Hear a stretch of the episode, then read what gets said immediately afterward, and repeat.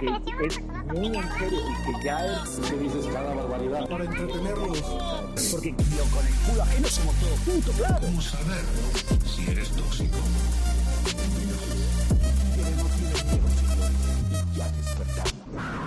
Libertarios tóxicos.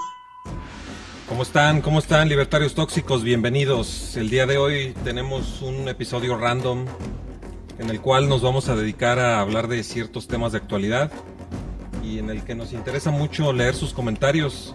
Ojalá puedan interactuar con nosotros.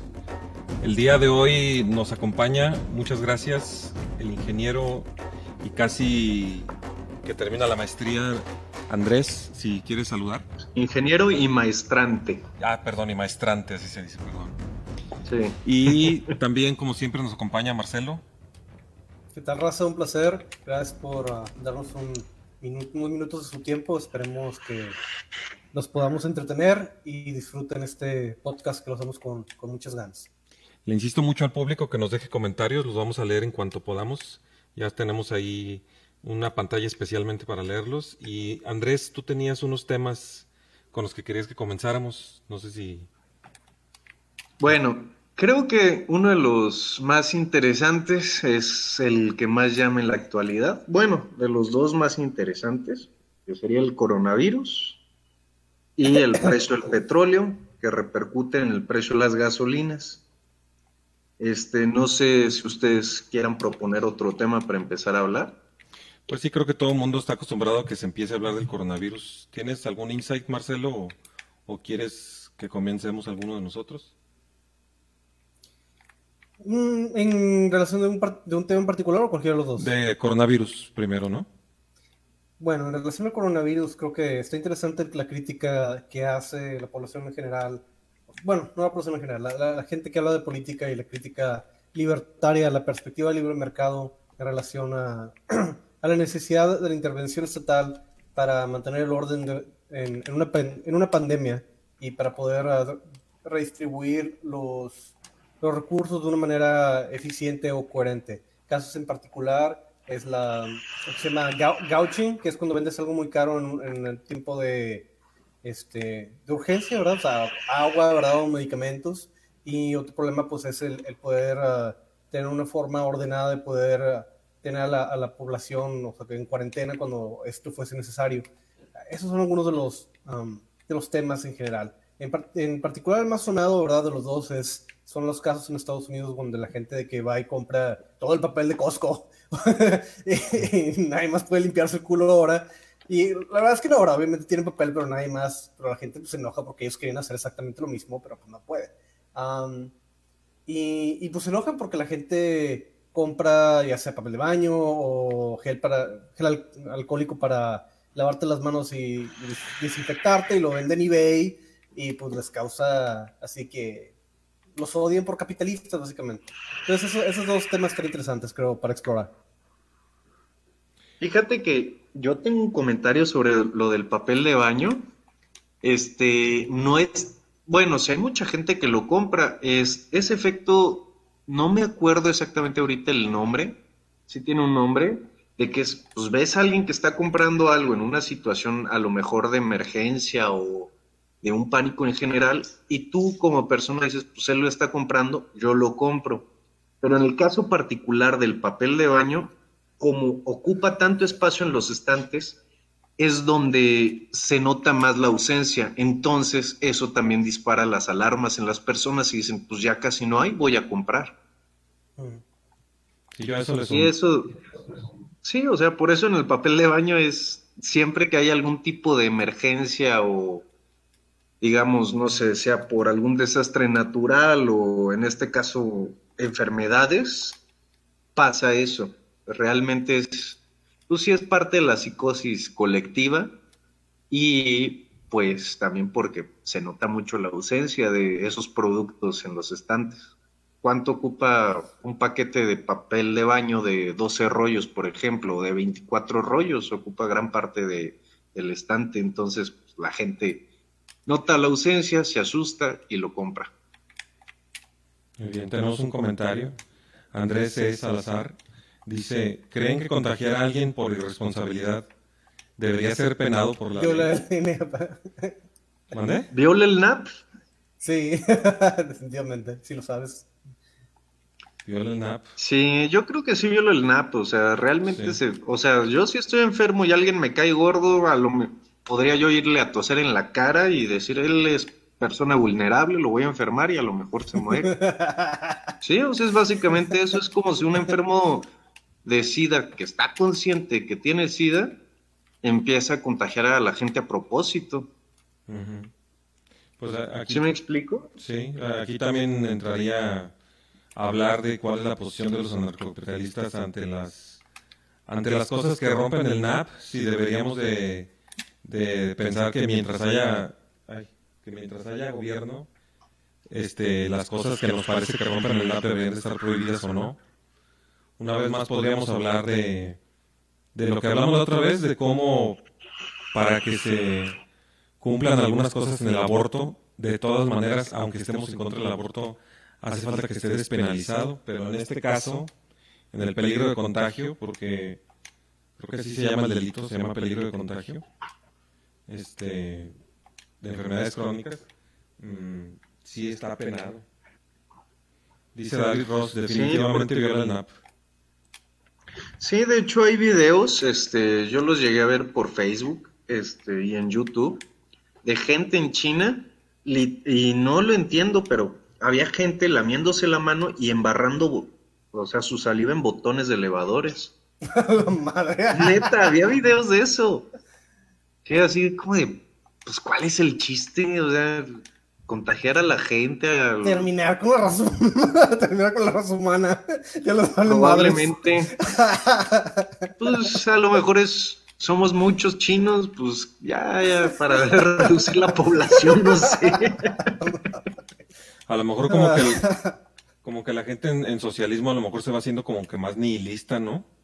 Definitivamente se hace más criminal y más, más inmoral. O sea, la gente deja de tener una moralidad propia y empieza a serle legalista.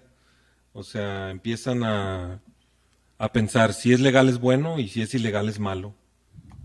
Y, y creo que cambian, Y cambian. además como se, sí, como se destruye, digamos, esa identidad individual, realmente, este, pues, tu idea de como persona ya empieza a disminuir y ya eres nada más parte de una masa colectiva sin ideología o creencias propias, sino lo que te dictamine el colectivo.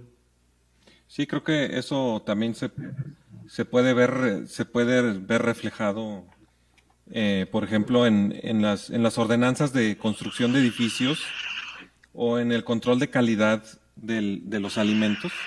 O sea, lo, lo que pasó en el, en el Repsamen, que se cayó en el terremoto, el kinder, arriba de los niños, o sea, está súper regulado en el DF lo de las construcciones y de todas maneras se cayó. ¿Por qué? Porque pues simplemente con que pases la inspección, con que le des una mordida al inspector, ya con eso ya sentiste que ya, que ya fregaste. Y el caso, y el caso en China, que me gustaría exponerle un poquito a la gente, no sé si han escuchado hablar del gut- Gutter Oil. Gutter Oil es un aceite que los chinos reciclan de las alcantarillas, o sea, así de plano, o sea, lo sacan de las alcantarillas la grasa que flota, o de la, Qué o- asco. sí, y lo reciclan, y a veces la comida callejera en China está hecha con ese aceite. Y eso, pues, ¿de qué te habla? De que ya, la, mientras pases la, la inspección, ya fregaste y tu moralidad no existe. Lo, que, lo único que quieres es la legalidad. Tenemos más comentarios. Pues, Dice, pues también viéndolo de una perspectiva utilitarista, te, eh, pues te ahorras gastos en producción. De personas para personas. Sí. Pues definitivamente en socialismo todo es utilitarismo, o sea, ellos piensan que, que lo están haciendo porque, porque es el bien común, pero pues ya sabemos que no, que el verdadero bien común es el mercado. Tenemos este comentarios de David Ross. Este, dice David Ross, definitivamente viola el NAP. Bueno, acerca de lo que estaban preguntando, también después dice, aunque no todo lo que De la enfermedad. Sí, dice, aunque no todo lo que viola el NAP debe estar prohibido. David, si quieres, mm, Luego te, te paso un, te paso el link, no sé si ya tengas el link para que entres y, aunque sea ya- como llamada en vivo, este, o si quieres participar, para que nos expliques eso. Este, y luego dice, sigue diciendo David Ross, tal vez la gente en socialismo tiene un resentimiento interno. Y luego dice que no, No lo dudo. y luego dice que no, pero no sé no qué, no qué, David. ¿Quieres que te pase el link o ese no es porque no quieres que te pase el link? No, de antes de que le dijeras de lo del link, ya había puesto el no. Quién sabe qué será, ¿verdad? Realmente, a lo mejor. Creo que Marcelo anda pacheco. Nah, pues anda risueño nada más. Eso lo- no, y para aclarar, la- las aspiraciones que escuchan son para que no se nos olvide hablar del vapeo. ¿Sí se acuerdan que el vapeo estaba... ¿Sí se escucha que estoy vapeando? Sí, sí se escucha que estás vapeando. Apagar el micrófono. Sí, cada que vayas a vapear, por favor, apaga el... O sea, ahí en el botoncito de apagar el micrófono. Pero si nos pudieras Sí. eh, actualizar, ¿qué fue lo que... ¿Qué es lo que ha pasado con lo, con lo del vapeo, Andrés? ¿Qué, ¿En qué quedó? Con- Pues mira, fue una orden ejecutiva que hizo ahí el CACAS de prohibir la importación de los equipos para vapear y todos los ingredientes que se requiere para la elaboración de líquidos. ¿Qué son los ingredientes? Propinglicol de grado alimenticio, glicerina vegetal grado alimenticio, saborizantes de grado alimenticio y nicotina. En los tres primeros hay problema porque esos ingredientes se utilizan para la repostería. Y en cuanto a los equipos, ya se está haciendo un mercado gris en México para, ¿cómo se llama? Para la fabricación de los equipos. Este, que siempre se ha manejado el vapeo como en un mercado gris, porque pues, realmente no hay legislación que lo prohíba o que lo permita, pero sí existe una, existen jurisprudencias de que prohibir el vapeo afecta al desarrollo libre de la personalidad y bla, bla, bla. Entonces, pues legalmente no lo pueden prohibir. Entonces, ¿cómo haces para mitigar el consumo o para reducir, digamos, la comercialización? Prohibir la importación. Porque a fin de cuentas es, son productos que el gobierno no tiene grabados, entonces pues no cobra impuestos. Y si vemos, por ejemplo, en las tabacaleras, creo que hasta arriba del 50% del precio del cigarro son puros impuestos. Y del vapeo, pues realmente nada más en cuanto a las, las materias primas de los líquidos que son elaborados en el país, pagan impuestos, pero no directos. Pues bien, Entonces- eso, cubre, eso cubre el tema del vapeo, creo. Espero que el- todo el mundo lo haya Sí, entendido. de hecho, yo creo que es un atentado contra la libertad individual completamente. O sea, pues a quién afecto yo vapeando. Realmente lo utilizo para dejar el tabaco. En este año, de fumarme una cajetilla diaria, pasé a. En, este- en lo que va del año, solo me he fumado un cigarro. Y este. Pero no entiendo pues, realmente qué esté detrás de todo eso. No sé si ustedes tengan alguna opinión acerca de eso o alguna pregunta. Marcelo, ¿quieres decir algo? No, no voy a decir que pues claramente estás dañando a alguien, a las compañías tabacaleras que trabajan duro para poder eh, mantener la población en, en, ¿verdad? Este, baja y pues no, no, no, te, no, no parece estar muy agradecido de sus esfuerzos. Tenemos un comentario de, de David. Dice, ando disfrutando de ustedes, no me voy a pelear. O sea que en algo no estuvo nada de acuerdo con lo que, con lo que dije o con lo que dijimos, pero no, no, no sé por qué será. Eh, y dice que relacionado con el vapeo, Andrés tiene una historia sobre mí y políticamente incorrecta en una conferencia de Gloria Álvarez. Si nos pudieras comentar esa historia, Andrés. Sí, conozco la historia, pero yo no estaba ahí. Digamos que alguien se llevó un vapeador de THC, Mm. Este, y se salieron de la conferencia de Gloria Álvarez y andaban vapeando, pues, digamos, el tetrahidrocannabidol, que es la sustancia activa que te pone loco de la marihuana. Qué chido. Oh. Que a lo mejor también sería buen tema para hablar hoy porque se supone que el próximo mes se cumple el plazo para la nueva legislación acerca de la marihuana en el país. Curiosamente, en abril, y estoy seguro que va a salir el 20 de abril en el Diario Oficial de la Nación para traer el mame de 420. A huevo. Sí. Señor. Marcelo, ¿quieres decir algo? ¿O seguimos Chido. al tema que Sí, sigue? da- como tú das, lo no, puede, no, no creo que haya más que decir que pues, es una estupidez que haya un control de precios de cualquier cosa, en particularmente eh, el vapeo, ¿verdad? Simplemente porque el gobierno no, no le parece, no sabe cómo regularlo. Ah, que, que, que padre que haya un mercado negro, me, me gustan mis mercados como me gusta mi café, bien negro.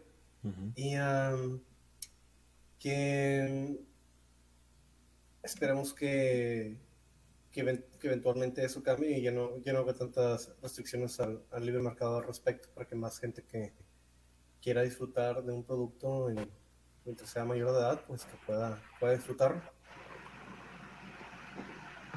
Sí, no, y realmente, por ejemplo, lo del vapeo, yo conozco mucha gente que dejó el tabaco, entre ellas, pues me incluyo obviamente, gracias al vapeo, que sí hace daño, hay que ser honestos, pero el daño es menor al que te causa el tabaco. Y pues, a fin de cuentas, terminas eligiendo, digamos, una manera distinta de cómo meterle nicotina a tu cuerpo, pero pues al menos eliges el menor de los males.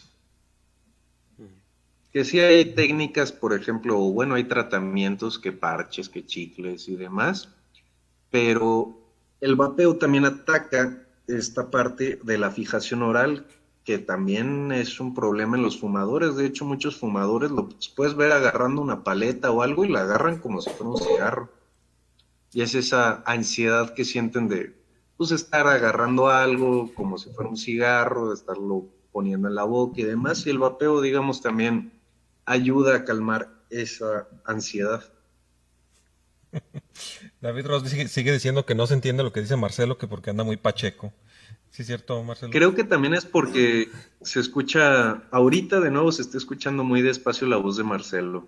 A ver, Marcelo habla. No sé por qué se escuche 1, 2, 3, probando 1, 2, 3, no debería de... Ya se escucha mejor. Sí.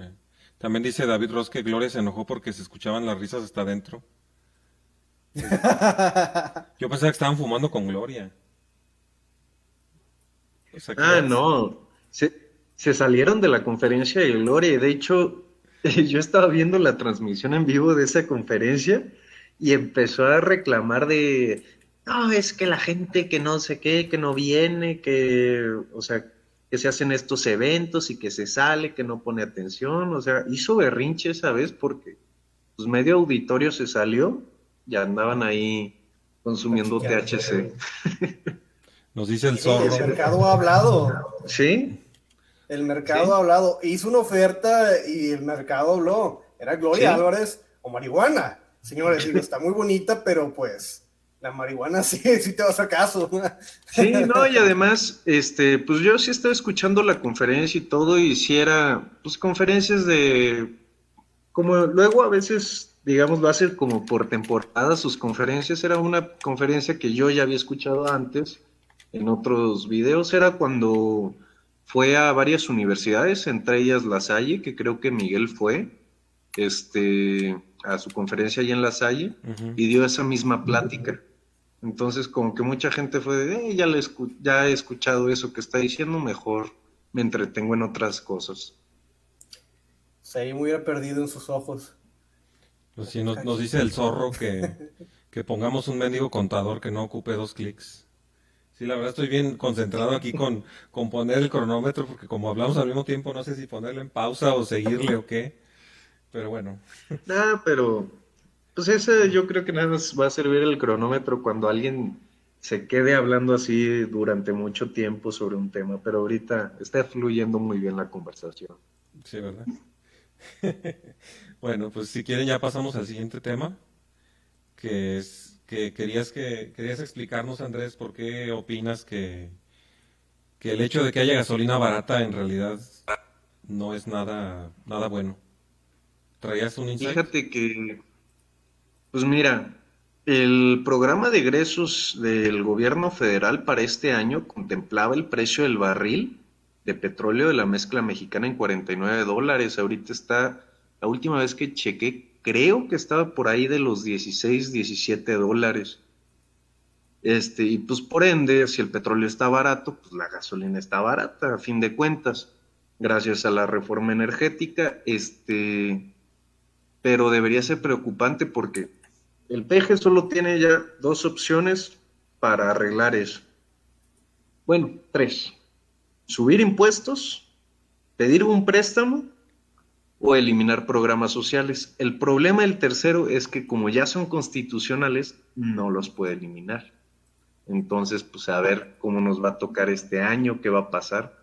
Porque si a nosotros nos parte la madre horrible como país que el petróleo esté así de barato, porque a fin de cuentas el gobierno mexicano, como siempre, o como muchos años lo estuvo haciendo, siempre le apostó al petróleo.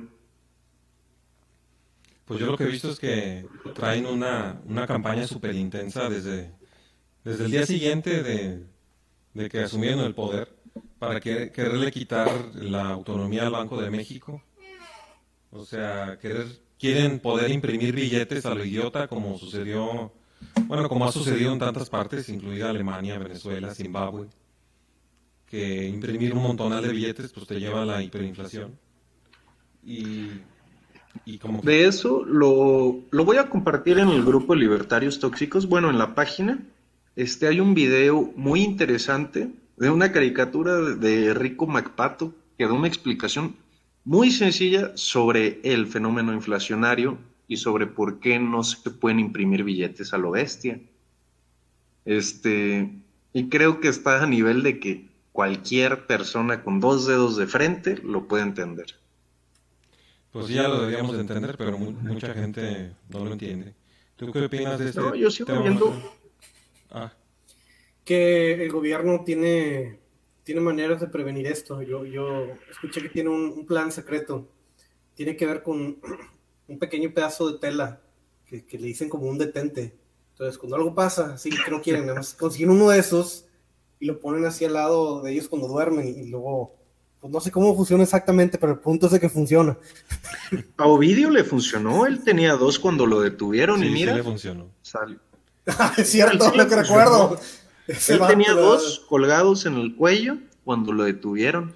Sí, de hecho sacaron Sí. una foto de López Obrador y Ovidio uno a un lado del otro y prácticamente traen los mismos amuletos. Es muy curioso. Bien. Hay que conseguirnos uno, eso es lo que estoy pensando. No sé qué. Ya lo están vendiendo en no creo en ello, pero pues a huevo. Dice Como David Ross, visto en la tele. dice David Ross, muchos bancos se irán de México en unas semanas. Veo muy factible la nacionalización de la banca otra vez. Ah, caray. ¿Alguno de ustedes sabe algo de eso? No, nada de ello. Compartan más esas noticias en sus, en sus feeds, amigos. ¿O será Yo no que he visto nada sobre eso, pero tampoco. sí me imagino que algo de eso han de hab- haber hablado en la cumbre esta que hubo en Acapulco, porque no creo que los directivos de los bancos estén muy cómodos o muy felices con pues, la depreciación que ha sufrido el peso y la crisis que muy probablemente se nos avecine. Bueno, yo quería decir dos cosas. Bueno, aparte de, en cierta parte de punto y aparte de esto. Dos, quería- primero quería discutir un poco sobre lo de. Y no, porque creo que muchos no vieron exactamente cuál fue la historia completa. que Estaba muy interesante.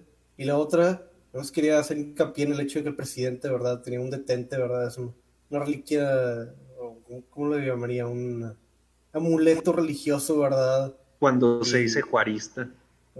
Bueno, se dice, no más eso, o sea, la idea es de que, o sea, indagaron el hecho de que todavía existe gente que usa esas mamadas y, el, y el- y el- como que el presidente les, los está alentando así de que, sí, no, esto es, qué bonita parte de nuestra cultura, ¿verdad? Que, que tengamos sector- gran parte del sector de la población que, que, que- cree que un pedazo de tela, ¿verdad? Y unas cuantas palabras al aire van a, van a cambiar la realidad en la que estamos, así como que, no, Ma- mala idea, especialmente dentro de una pandemia, mala idea.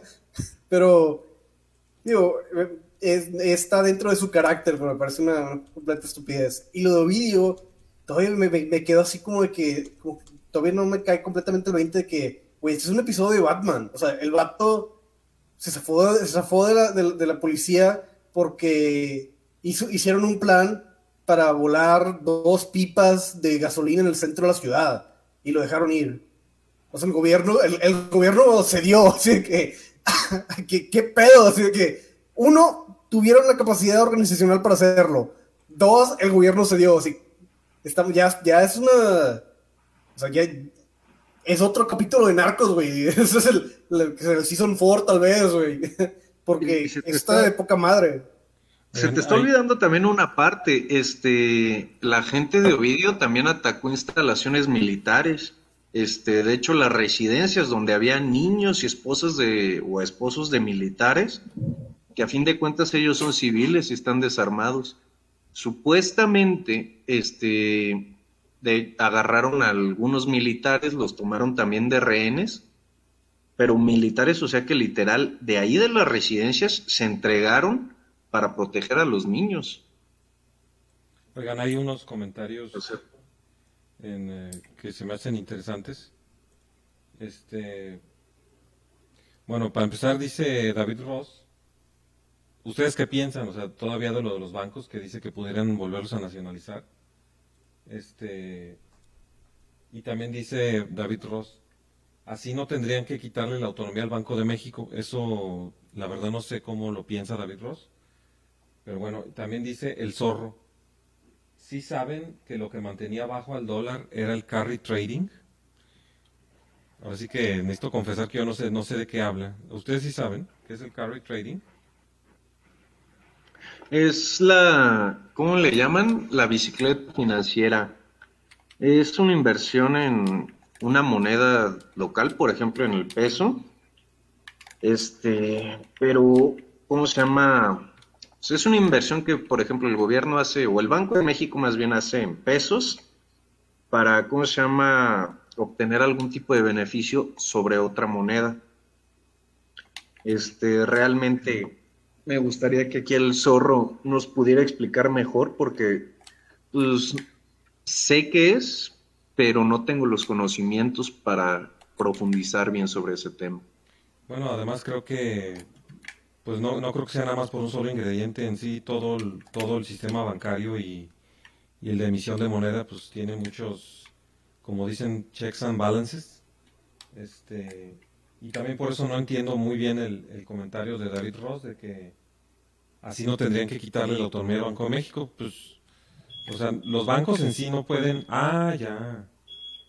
Los bancos no pueden imprimir billetes, eso lo, lo sabemos, pero no sé si esté pensando como, como lo que pasó con la ley de Pills, de que no pueden imprimir billetes, pero sí pueden crear fondos electrónicos, o sea, bueno, en aquel tiempo de la ley de Pills no eran fondos electrónicos, sino, ah, ya el, el reloj ya, ya va a sonar y ya no sé ni quién estaba hablando. Ya se me acabó el tiempo. me tardé mucho en cuenta. Bueno, ya. ¿Quién sigue?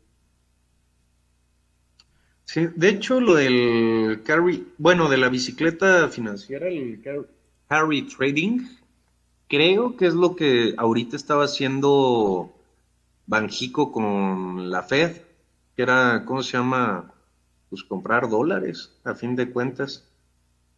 Bueno, no Y este, y es lo que están intentando hacer para mitigar la alza del dólar, que hoy estuvo rascando los 25 pesos, que me acuerdo muy bien de haber leído hace poco comentarios de Chairos hace unos meses, en diciembre inclusive, de, o en enero, de que si hubiera ganado el PRIAN, el dólar estaría 25, que no sé qué, ya llegamos a eso. Que no sé cómo estaríamos con otros políticos, pero pues al menos ahorita no, no creo que el gobierno federal esté a la altura de los problemas que se nos están avecinando. Lo que pasa es que con otros políticos no habríamos tenido toda la incertidumbre a la que nos hemos visto sometidos. La economía no se trata de, de ahorrar y rascarle y hacer presupuestos muy ajustados. Creo que la economía se trata de hacer crecer el pastel y con mayor incertidumbre el pastel mexicano cada vez crecía más. Pero bueno, nos dice el zorro, es bien fácil. Tomas prestado dinero en el extranjero al 2 o 3%, compras pesos y los metes a bonos del gobierno mexicano que te paga al 8%. Bueno, yo insisto en que Ah, esa es una manera, pero también pues habría, hecho, habría que ver lo de las pues subastas, fue todo lo eso. que, Ah, bueno. Fue lo que hizo Banjico, según yo, hace poquito. Este es lo único que mantenía el peso a flote. Sí, me imagino que eso y a lo mejor ciertas actividades como la manufactura, medio era lo que mantenía el peso a flote, pero pues ya espantando la inversión extranjera, este, con todo el problema de la delincuencia que hay ahorita y el crimen organizado que ahorita como agrónomo te lo puedo decir, me ha tocado ver cada cosa. Imagínate, hace, ¿qué fue? Hace una semana, dos semanas, estaba literal en un surco de maíz. Yo produzco maíz para semilla. Trabajo, soy el terror de los chairos, un capitalista que trabaja en Monsanto.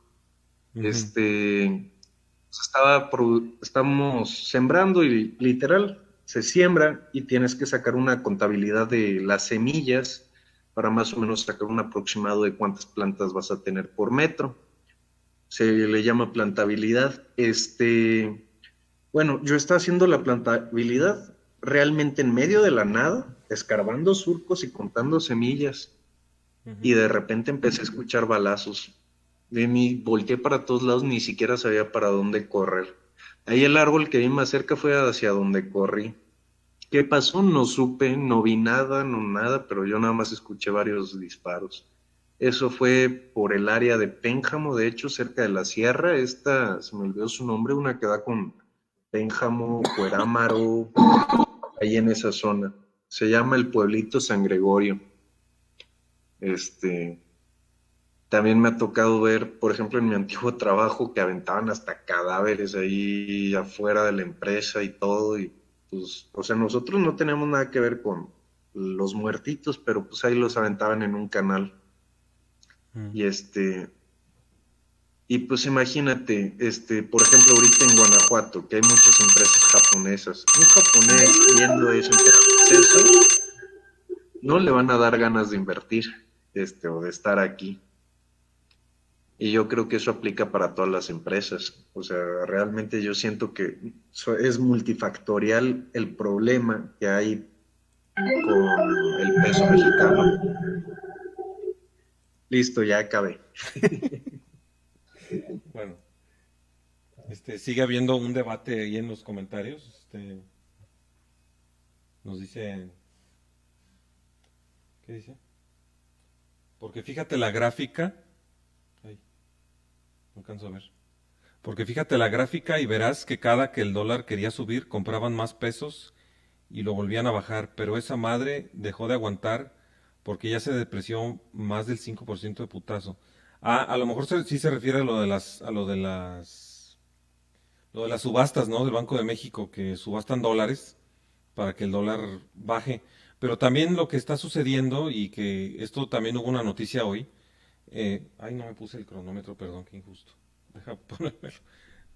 Este, perdón. ¿Fue Marcelo? ¿Ya se fue Marcelo? A ver si ahorita ¿Se desconectó? Pues, Sí, a ver si pero bueno, sí, le Miguel, nada más era observación. Sí.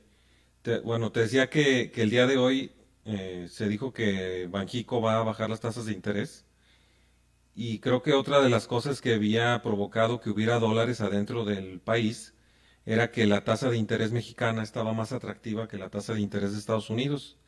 Entonces, aquí no nos sirve como en las economías avanzadas. En las economías avanzadas, cuando se baja la tasa de interés, se provoca la inversión porque a la gente le conviene más iniciar negocios que tener el dinero guardado en el banco para evitar la inflación. Entonces, aquí en, aquí en México y en todos los países del tercer mundo no pasa eso. Aquí cuando bajas la tasa de interés, simplemente los capitales golondrinos se van. O sea, deja de ser más atractiva la tasa de México que la tasa de Estados Unidos y dicen, no, pues mejor ya me traigo para acá mi dinero, ¿para qué lo estoy ahorrando ya en, en México? ¿Para qué lo estoy arriesgando más bien?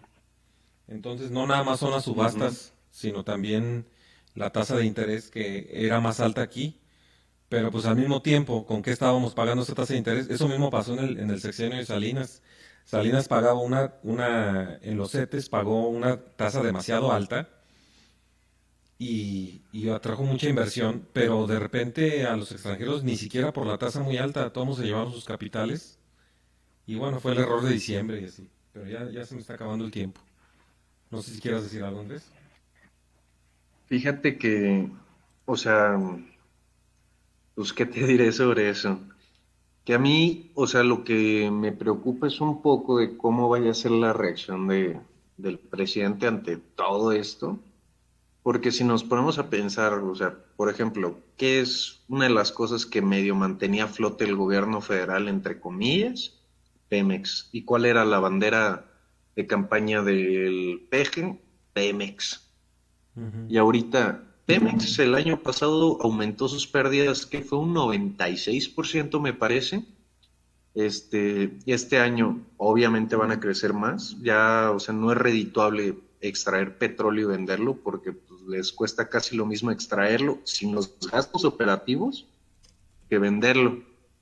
Entonces, pues ya no va a haber, digamos, ese ingreso para el gobierno federal.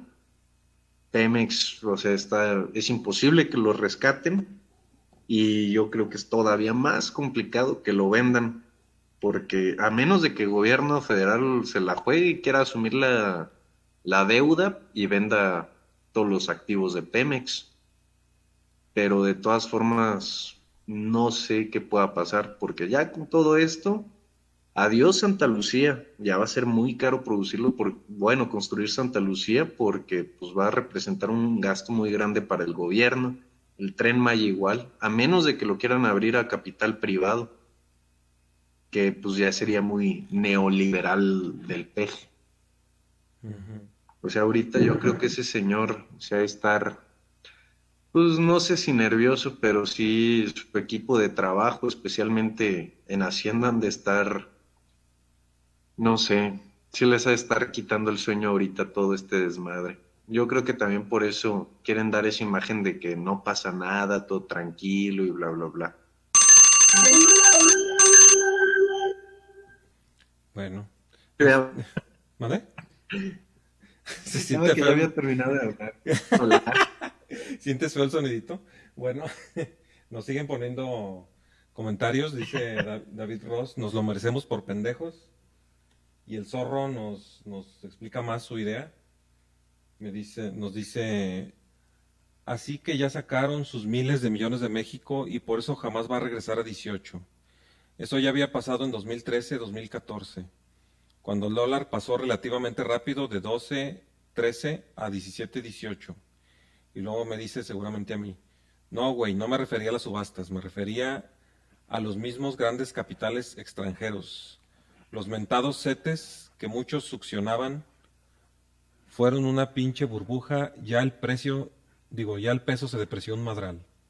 Y nos dejan una- un artículo de Forbes, la burbuja mexicana que podría, y pues bueno, eso... Estallar. Acabo de abrir el artículo que compartió el zorro. Ajá.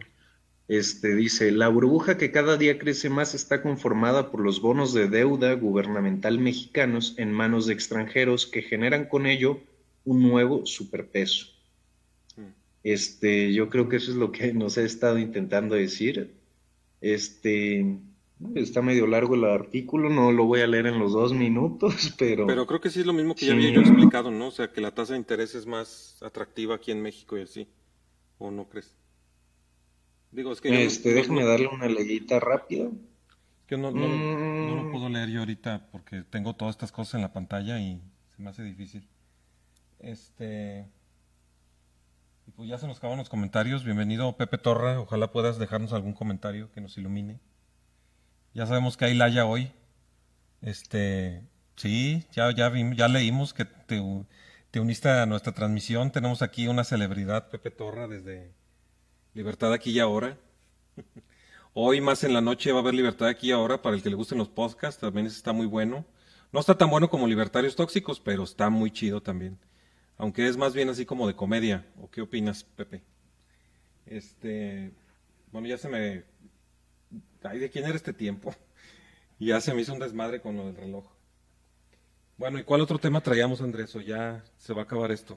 Porque- Creo que no tocamos bien lo del COVID y hay ciertos aspectos que me gustaría retomar acerca de eso. Este, tú querías hablar sobre las posturas libertarias acerca de eso y de cómo el sector privado lo ha manejado y, y bueno, yo también quería tocar el tema de cuáles son los verdaderos riesgos que en sí no son tanto la enfermedad. ¿Qué te parece si retomamos un poco ese tema? Sí, estaría muy bien. Si quieres, eh, eh, adelante tú primero. ¿O qué? ¿O yo primero? No, estoy leyendo los comentarios. José Torra dice, lean que me uní a su transmisión, culeros. Sí, es José Torra, es del que te digo del Haya. Este, Sí, Dice Pepe Torres. es una comedia que es anarcocapitalista, no un podcast anarcocapitalista. aunque sí, sí, Es como el pulso de la república, pero anarcocapitalista, sí está al muy, parecer. sí está muy bueno. Yo les recomiendo que lo escuchen. Este, Este, ¿dónde se puede escuchar ese podcast?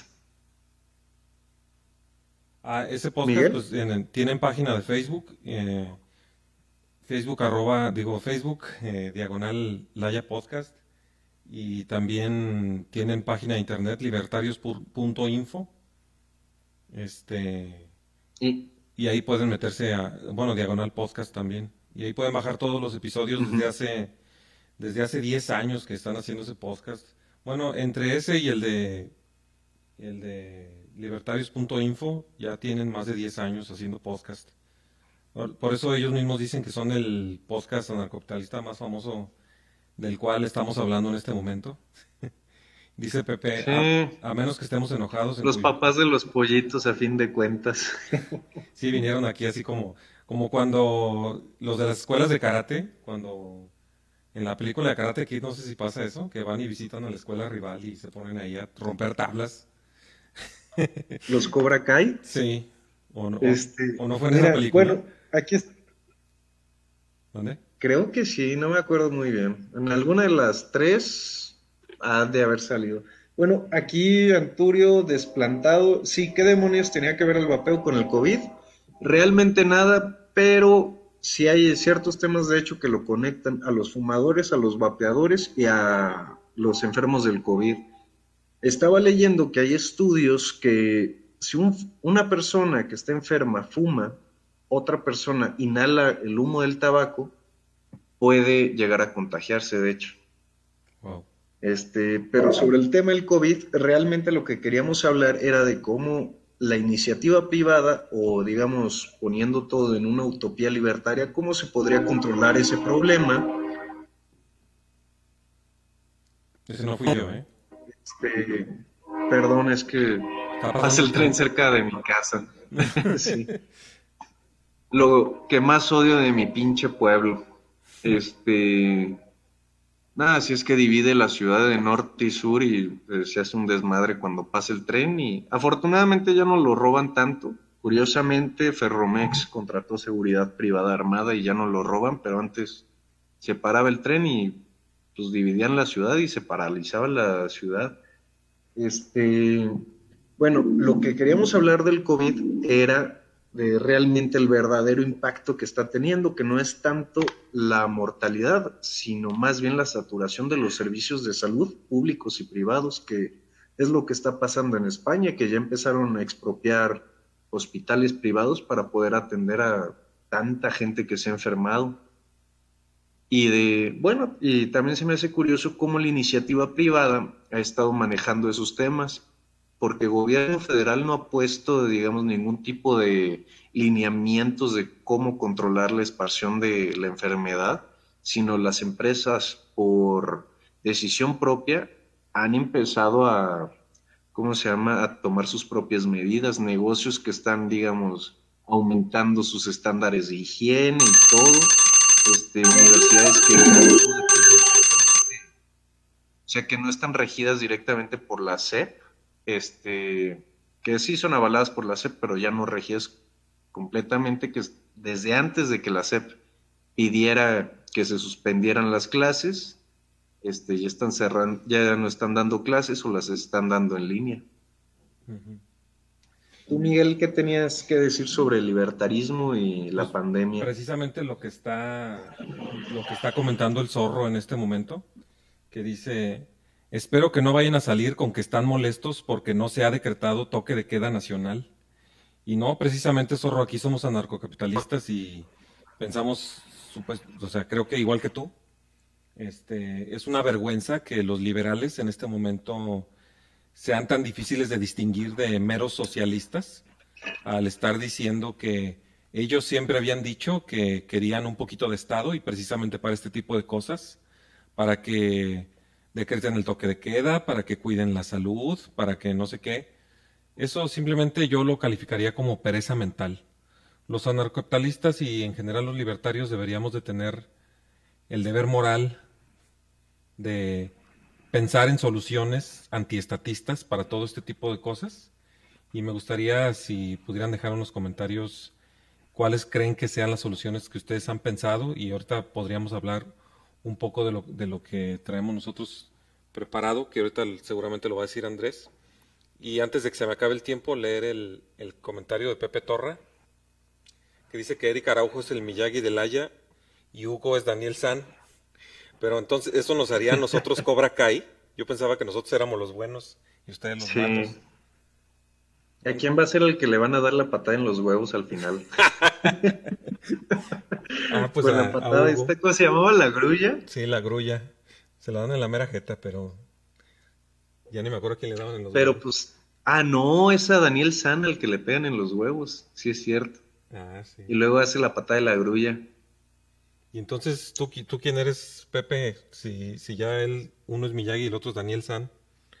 Pero bueno, este, regresando al tema, Andrés. Es, Tú estabas es hablando el hijo de, de Will Smith. estabas hablando de, del- de las, de las, de, de lo que han hecho la iniciativa privada últimamente, ¿no? De, de, sí, Ah, sí. sí, he estado leyendo, por ejemplo, Bacardí va a empezar a producir alcohol, digamos, grado farmacéutico, para, ¿cómo se llama? Pues para estarlo distribuyendo. He, he leído que varias industrias han cambiado un poco su giro para estar produciendo respiradores para atender a los enfermos, que a fin de cuentas, si lo vemos, pues a cualquier empresa le conviene que siga, digamos, habiendo un ciclo económico y que la gente siga consumiendo sus productos. Entonces, yo lo veo como, digamos, el mercado atacando ese problema de, cierta forma, porque pues, a Bacardí le conviene que la gente siga yendo a antros y siga pisteando Bacardí. Entonces, pues, ¿qué más? Vamos a prevenir los contagios para resolver esta crisis y que sigan consumiendo nuestros productos. Bueno, ahí es donde teníamos un poco de, de discrepancia o de diferencia, que, que yo pienso que, necesitamos que ese tipo de cosas se incentiven económicamente y no a través de apoyos de gobierno. O sea, lo que estamos pidiendo los anarcocapitalistas, ay, no puse otra vez el reloj, perdón. Este, lo que estamos pidiendo no son apoyos de gobierno, ni siquiera apoyos fiscales, mal llamados apoyos fiscales. Este, sino simplemente, por ejemplo, que no exista el control de precios.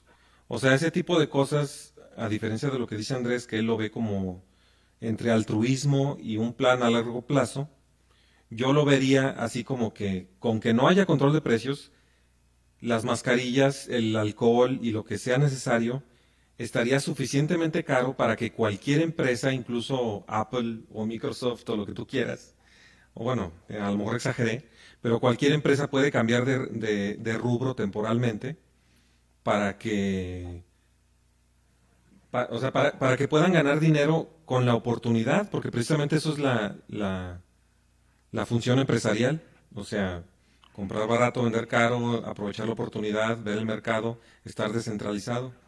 Y bueno, quiero leer los comentarios que nos han llegado. Eh, José Torra diciendo que es la chava de Karate Kid 3 y que qué bueno que ya le medimos el tiempo a Marcelo para que deje hablar a los demás. ¿qué Pues? Marcelo desgraciadamente tuvo problemas con la conexión y ahorita ya no está participando aquí en el podcast. Sí, nos comenta que se fue la luz en su casa y que estaba como con una planta de luz y que se descompuso. Este, el Y zorro. eso que vive en Monterrey, ¿no? Sí, pero es que creo que tiene un criadero de, de animales, de, de animales finos, de gatos, gatos, de esos gigantes gatos que parecen africanos, y de, y de huskies miniatura. Los vende carísimos y, y pues los está criando. Y como que ha estar como... Hus- Huskies miniatura, ¿es cruza de corgi con husky o cómo le hacen esos? Pues son una raza especial, la verdad no sé cómo le hagan, pero pero están muy bonitos. Ahí cuando puedas, se me- cuando puedan, estimados escuchas, métanse al perfil de Marcelo y compren un animal para que para que se pongan contentos. Este, también nos dice José Torra, la solución es no pedir que el gobierno nos obligue a hacer cosas que podemos hacer solitos. Pues sí, claro que sí. Fíjate que yo lo único que sí le pediría al gobierno es que al menos este condone el ISR y dé prórrogas para pagar este los impuestos para la declaración ante el SAT porque se me hace yo creo que la peor idea que puede hacer el gobierno se puede hacer el trámite en línea, pero imagínate, tienes algún problema, tienes que ir a la oficina del SAT el hervidero de enfermedad que puede haber ahí, si hay alguien contagiado, ya contagió a medio, a medio, no sé, a media población de contribuyentes que están ahí encerrados en esa oficinita del SAT, que cualquiera que ha ido ahí sabe que son horas y horas de fila. Y el pago del ISR, condonarlo, sería pues para apoyar a los trabajadores, a los asalariados que realmente en estos tiempos de crisis necesitan, digamos, ahora sí tener más dinero y dejar de, ¿cómo se llama? De, y que el gobierno no esté parasitando sus sueldos. Pues definitivamente los, los libertarios, ay, perdón, los libertarios sí estamos a favor de, de la disminución de impuestos, incluso de la desaparición de impuestos, y cuando no, pues la condonación de impuestos por lo menos. Mm, pero de todos modos, o sea, ahorita que ya demos las conclusiones, porque además ya se nos acabó el tiempo, me gustaría que, No, y- me gustaría que, que habláramos de la solución principal que cada quien piensa. Eh, todavía tengo un poquito de tiempo. Quiero leer el comentario de José Torra. Dice, de acuerdo en que condone impuestos, pero con los precios del petróleo en el suelo y con nuestras coberturas del 60% de la pérdida, no hay forma de incurrir en ese déficit. Bueno, es cierto, y es, sí, es cierto que, que, Sí. que le va a ir mal al gobierno, pero, pero pues no sé, yo tal vez todavía tengo un poquito de, de anarquista, de esos desmadrosos. A mí, la verdad, yo me considero enemigo del Estado y, y la pérdida de mi enemigo no sé si verla con mucha piedad. ¿Tú qué opinas, Andrés? pues es que a fin de cuentas vivimos en una sociedad controlada por el enemigo. Entonces, pues sí nos afecta. Este, pero mira, por ejemplo, de lo que pues está comentando José, es lo mismo que mencionábamos hace rato de pues del precio del petróleo tan bajo y que las gasolinas estén baratas realmente no es algo que debamos festejar, es algo que nos debe preocupar. ¿Por qué? Porque el peje nada más, o sea, no nos pueden condonar impuestos ni eliminar el ISR de manera temporal, por lo mismo de que el gobierno ahorita le urge dinero, porque pues ya siendo constitucionales los apoyos que otorga el peje, pues cancelarlos ya sería anticonstitucional, entonces no puede cancelarlos No, bueno, y necesita dinero de alguna forma, por eso no están condonando impuestos, por eso a pesar de que mucha gente está apoyando esa idea de que eliminen al menos durante esta crisis el pago del ISR, no lo van a hacer, necesitan dinero para cumplir todos los caprichos y promesas que tienen. Porque a fin de cuentas cualquier movimiento que haga ahorita el PG va a tener un costo político muy, muy, muy grande y yo creo que eso es lo que menos quiere. Pues sí. Bueno, quiero leer los, comentarios. Este. Desde. Dice Antonio Desplantado acerca de Marcelo. Pero como que hasta se salió, no aguantó, no aguantó que le midiéramos el tiempo. Bueno, el zorro nos deja un comercial. Supongo que es su página, libreestado.com. Ahí ya la mencionamos, zorro. Ojalá se, se metan.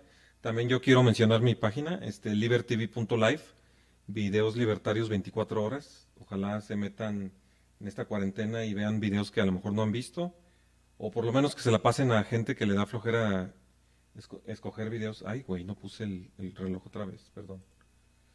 Qué, qué casualidad, ¿no? Que yo llevo el reloj y a mí no me mido bien el tiempo. Este, bueno, luego otro comentario. A ver si ya lo leímos. Luego dice José Torra. la- No hay que dejar que Marcelo controle el reloj porque va a ser lo mismo que tú. Sí, yo, ay, sí, perdón. No es adrede, pero sí, perdón. Este, dice José Torra.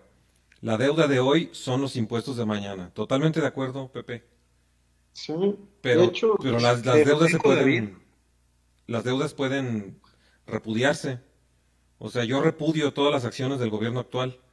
Y, pero bueno, o sea, sí, o sea, tienes razón. O sea, no, no, tampoco no es que yo sea un extremista ni estoy llamando a la rebelión fiscal ni nada. O sea, por lo pronto, por lo menos, este, a si la no- rebelión armada, sí. si te están violando, por lo menos no los beses, diría yo. Sí, no, tampoco, a ningún Pues tipo de rebelión. O sea, Sí, me violó, pero se la cagué, ¿no? Sí, sí, sí, o sea, por lo menos, o sea, tener una actitud rebelde, o sea, está bien, sí, sí conocemos el tema y todo eso, pero hay que tener una actitud más rebelde, en mi opinión. Luego dice el zorro, no hay solución en nada para este país, güey. ¿Para qué te quiebras la cabeza? En cualquier tema la gente está rependeja a la verga. Luego José Torra, exacto David, le diste al clavo. Ah, porque ¿qué dijo Sí, David? mira, de que, ¿Qué dijo? que cuando las cosas estén mejorcitas, el gobierno nos va a atacar con impuestos a lo baboso. Que sí lo creo, sí van a aumentar impuestos, aunque el peje, el cacas, dijo que no los iba a aumentar en campaña, sí lo va a hacer, porque no le queda otra, porque no tiene dinero para solventar todos los gastos, especialmente pues, lo que decía, que ya son constitucionales los programas sociales. Entonces, o derogan eso, que va a tener un costo político y que obviamente los partidos de oposición se van a agarrar de ahí para joderlo, o suben los impuestos, no hay de otra. Este, y bueno, hablando sobre, ¿cómo se llama? Oye, ya se nos acabó el tiempo. ¿Qué pasó? Ya, ya se nos acabó el tiempo, este, ya necesitamos ir a las conclusiones y cortar. Estuvo bueno, pero, pero ya se nos acabó el tiempo, o sea, ya llevamos una hora. Este, no sé si ya tengas una conclusión o quieras aprovechar tu tiempo de conclusión para decir lo que ibas a decir. Este, no, si quieres dar tu conclusión tú. Bueno, es que yo siempre doy la conclusión al último para poner la salida, pero está bien si quieres. sí. Mi, mi conclusión va. Mi conclusión es la siguiente. Yo, Es que voy a pensar mi conclusión. Sí, está muy bien. Ah, David Ross y dice que Alex Ross quiere aparecer en el video. Alex, te agradecemos mucho y, y sí, siempre andamos pidiendo que haya llamadas en vivo, pero en este momento ya se nos acabó el tiempo. Eh, ojalá que para la próxima nos acompañes y te invitamos con todo gusto. Y también a ti, David, y a los que quieran participar. Este, Sí, al zorro, a José, a quien quiera participar es bienvenido. Mientras no sean chairos que vengan a decir es un honor estar con Obrador o un priista, un panista queriendo alabar a, no sé, a cualquier político, son bienvenidos. o incluso esos, bueno, sí, no, sí tienes razón. Como dicen en el debate. Sí, es que sí, sería un debate a lo mejor un poco inapropiado. Se podría invitar a alguien que sepa debatir y que no llegue a los insultos, yo creo, pero lo veo complicado porque no conozco a nadie así. Dice Pepe Torra que si no, Bueno, sa- nada más. si no sale Alex Ross en Quería el hacer un- video, ya lo va a dejar de ver en cuatro minutos. Ya en cuatro minutos ya se habrá acabado el video, Pepe. Ya nomás vamos a dar dos minutos de conclusión cada quien. Así que acompáñanos esos cuatro minutos. Este, Que fíjate, yo como conclusión quería decir, este, el zorro decía que el país no tiene solución, la gente está muy rependeja.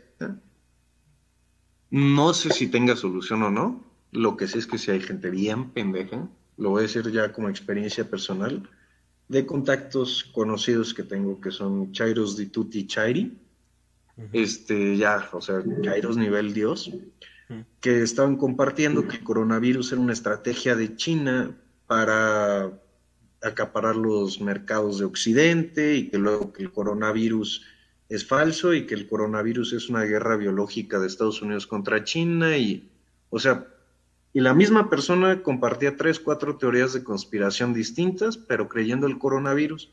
De hecho, esta persona es de la población más susceptible al coronavirus, esta que estoy diciendo que no voy a mencionar nombres, es un adulto mayor, hipertenso, que ya tuvo problemas del corazón y no se quiere cuidar porque dice que es un invento nada más para crear pánico en la gente. Yo creo que sí hay que tomar nuestras medidas a pesar de que, o sea, si nos están escuchando alguien que cree en el gobierno o no cree en el gobierno, yo creo que como individuos sí debemos de tomar todas las precauciones posibles para evitar contagiar y ser, o sea, contagiarnos y ser nosotros un vector de infección para las demás personas. Muy bien, Andrés, muchas gracias. Bueno, yo como conclusión, pues a lo mejor se les hace un poquito que me voy por la tangente, pero realmente es lo que pienso. Eh, ay, perdón, ya, ahora sí ya puse el tiempo, perdón. Este, árbitro vendido, pero bueno. Eh, mi conclusión es la siguiente. Eh, para mí lo primordial es que no se controlen los precios, que se dejen libertad al mercado. Si hay los incentivos del sistema de precios, si la gente se puede hacer rica incluso con la desgracia humana, déjenlo, porque nos conviene a todos, para que estén surtidas las tiendas.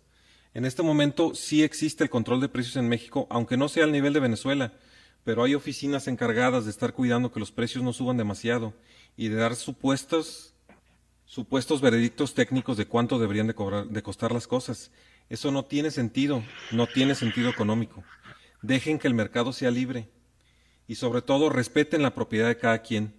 También nos faltó mencionar el caso de incluso en Estados Unidos, una supuesta economía capitalista del hombre que compró 18 mil dólares en alcohol en gel y cuando trató de venderlos no se lo permitieron porque lo quería vender muy caro y incluso ya se lo decomisaron. Lo, lo localizaron a través de internet, lo, lo, mapearon con satélite y ya le decomisaron todo el alcohol en gel. Entonces mi conclusión es esa, dejen en paz al mercado.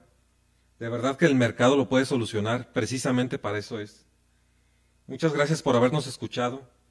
Esto fue Libertarios Tóxicos. Y habernos aguantado. Sí. Esto fue Libertarios Tóxicos. Esperen que después subamos el episodio a Spotify. Muchas gracias y adiós. Dicen que si tienes un podcast y no estás en Spotify, ¿Pero qué clase de radio es esta? No es radio, es un podcast. Suscríbete a Libertarios Tóxicos en Spotify.